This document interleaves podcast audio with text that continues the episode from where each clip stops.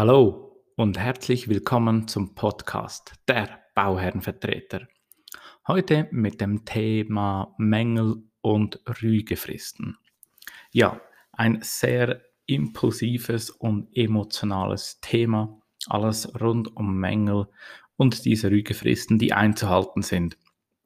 Glaubt mir, ich habe schon viele, viele Diskussionen mit Eigentümern und Unternehmern geführt, wo irgendein Formfehler oder einfach Unkenntnis äh, stattgefunden oder vorgeherrscht hat, dass den Leuten nicht klar war, welche Mängel äh, Rechte das gelten und was für Möglichkeiten sie überhaupt haben und aber auch welche Fristen ähm, sie einhalten müssen. Wir unterscheiden ja zwischen zwei verschiedenen Arten von Rügefristen. Man kann Rügefristen nach SJ 118 abmachen, was ja auch mehrheitlich in der Schweiz so gemacht wird, aber auch Rügefristen nach dem normalen OR. Wo liegt der Unterschied? Der Unterschied ganz simpel und platt gesagt liegt darin, dass ähm, bei den SIA 2, 5, 10 Jahresfristen gibt. Also es gibt drei unterschiedliche Arten von Fristen und beim OR gibt es nur zwei. Gehen wir mal in die SIA 118 rein von diesen drei verschiedenen äh, Fristarten. Wir sprechen von den Zwei-Jahres-Abnahmen. Das sind äh, alle Mängel, offensichtliche Mängel, äh, die während zwei Jahren festgestellt werden. Dann gibt es Fünf-Jahres-Mängel. Ähm, da komme ich später drauf, was das genau heißt.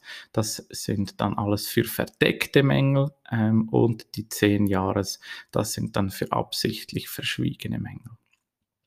Nun gut, ganz von vorne. Ähm, wir haben ein Objekt, ähm, gerade aktuell ähm, vor den äh, Winterferien war das, äh, konnte ich ein Mehrfamilienhaus ähm, zusammen mit dem Bauherrn noch abnehmen vom Totalunternehmer. Da ging es so, dass eigentlich das Baumanagement und der TU hat angezeigt, dass das Werk komplett fertig ist. Hier ein spezieller Tipp bei TU-Verträgen oder auch bei Einzelvergaben schauen wir immer, dass wir alle Gewerke auf einen Schlussabnahmetermin fixieren können. Das kann man gut bei den Offerten und Werkverträgen bereits am Anfang zusammen definieren, dass nur ein Abnahmetermin gilt. Sonst ist es natürlich so, dass es sehr verschiedene Abnahmetermine pro Gewerke gibt und das ist etwas umständlich. Ähm, ja, wir haben diesen Termin bekommen. Ähm, wichtig hierbei ist, wenn der Bauleiter oder Baumanagement eine Bauabnahme anzeigt und ihr gar nicht hingeht als Eigentümer oder Bauherr und keine Reaktion von euch tätigt, ist das so, wenn er das in richtiger Form äh, mitgeteilt hat, ist bereits nach 30 Tagen dies stillschweigend von euch akzeptiert. Das heißt, ähm, innerhalb dieser 30 Tagen haben wir die Abnahme getätigt. Das ist dann die erste Bauabnahme. Ähm, man läuft durch, äh, nimmt sich Zeit und schaut, was alles äh, sichtbare und äh, ja, man kann ja nur sichtbare Mängel eigentlich auflisten. Hier gibt es drei verschiedene Arten von Mängeln. Ähm, als ersten wäre ein wesentlicher Mangel. Dieser berechtigt dann zur Rückstellung der Abnahme.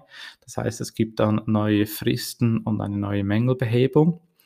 Die anderen beiden wäre ein unwesentlicher Mangel. Ähm, dieser unwesentliche Mangel kann äh, behoben werden mit einer äh, Mängelfristansetzung. Also das heißt, man nimmt den Mangel auf und setzt eine Frist, bis wann er behoben wird. Oder man macht keine Mängelbehebung und der Mangel ähm, wird belassen. Dafür kann man sich auf eine Minderleistung oder Aufträge durch Dritte ähm, ausführen zu lassen einigen, aber das muss ähm, in einer Einigung stattfinden. Und das dritte und letzte ist einfach, dass kein Mangel vorherrscht ähm, und wenn definiert ist, wie mit den unwesentlichen Mängeln umgegangen wird ähm, und äh, das ganze Objekt durchgearbeitet worden ist, sauber schriftlich in einem mh, hm, zum Beispiel Vorlage von der SIA-Norm ähm, definierten Abnahmeprotokoll zusammen unterschrieben wird, gilt das Werk als abgenommen. Mit dieser Abnahme beginnen auch die Garantie- und Verjährungsfristen. Ähm, und die erste Haftungsdauer sind diese zwei Jahre nach Abnahme. Ähm, üblicherweise läuft ab dann dann auch die äh, oder ist das die Garantieform für verdeckte Mängel. Ja, was sind verdeckte Mängel und was sind offene Mängel? Offene Mängel ist alles, was beim Durchgehen ähm, sichtbar ähm, sein kann, alles, was du erkennen kannst. Das kann auf Parkettkratzer sein, Fensterscheiben gesprungen, Kratzer in Be Belägen, ob das Parkett, Platten, Glas, Keramikfeldern, was auch immer ist. Auch wenn ein Lichtsteckdose nicht funktioniert, das sind alles offene Mängel. Verdeckte Mängel sind alles, was nicht sichtbar ist.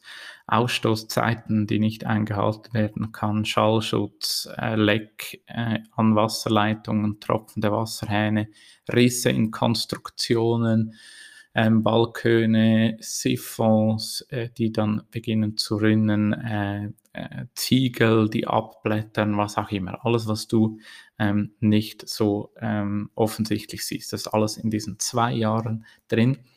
Und dann gibt es noch die zehn Jahre, das ist dann für äh, arglistig verschwiegene Mängel. Ja, was ist auch noch ein Unterschied? Ähm, bei, innerhalb dieser zwei Jahresfristen liegt die Beweislast beim Unternehmer und dann von bis, also von drei bis fünf Jahre liegt die Beweislast bei uns als Bauherren oder Bauherrenvertreter. Das so zur groben Übersicht ähm, zu den SIA-Abnahmen, die 2, 5 und 10 Jahre. Ähm, die Rügefrist nach OR ist eigentlich ähnlich. Entdeckt der Bauherr nach dieser Abnahmemängel in einem unbeweglichen Bauwerk, kann er dies während fünf Jahren, spätestens innerhalb von sieben Tagen aber, nach deren Feststellung rügen.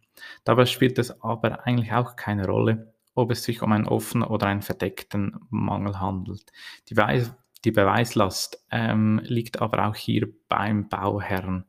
Ähm, ihr merkt, dass die SIA-Norm natürlich nicht umsonst geschaffen wurde und so eigentlich viele Vorteile birgt gegenüber natürlich dem Ohr, außer ähm, wir haben jetzt auch einige ähm, Areale respektive Überbauen, wo wir ausschließlich nach OR-Verträge abschließen dies hat dann aber einen anderen Hintergrund, den ich euch gerne mal bei einem anderen Podcast mit einem anderen Thema ähm, vermittle. Ja, was ist noch als wichtiger Tipp? Ähm, schreibt euch als Bauherrenvertreter oder Bauherren diese Abnahmetermine fett in den Kalender, dass ihr auch nicht vergesst, diese zwei- und fünf Jahresfristen frühzeitig anzugehen, ob ihr auf der Erstellerseite oder aber auch natürlich auf der Bauherrenseite steht, ähm, das ist dann nicht fünf vor zwölf und am gleichen Tag könnt ihr noch eine Mängelliste schreiben. Ähm, bereitet euch genügend vor, ähm, macht einen Vorlauf von mindestens einem Monat, damit ihr dann auch diese zwei und fünf Jahres Garantiearbeiten frühzeitig aufgleisen könnt. So, ja, das war es äh, für heute.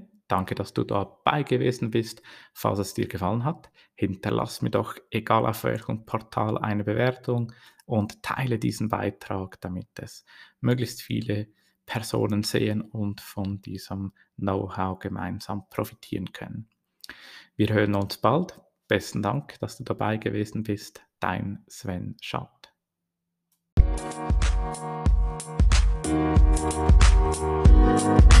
Thank you. thank you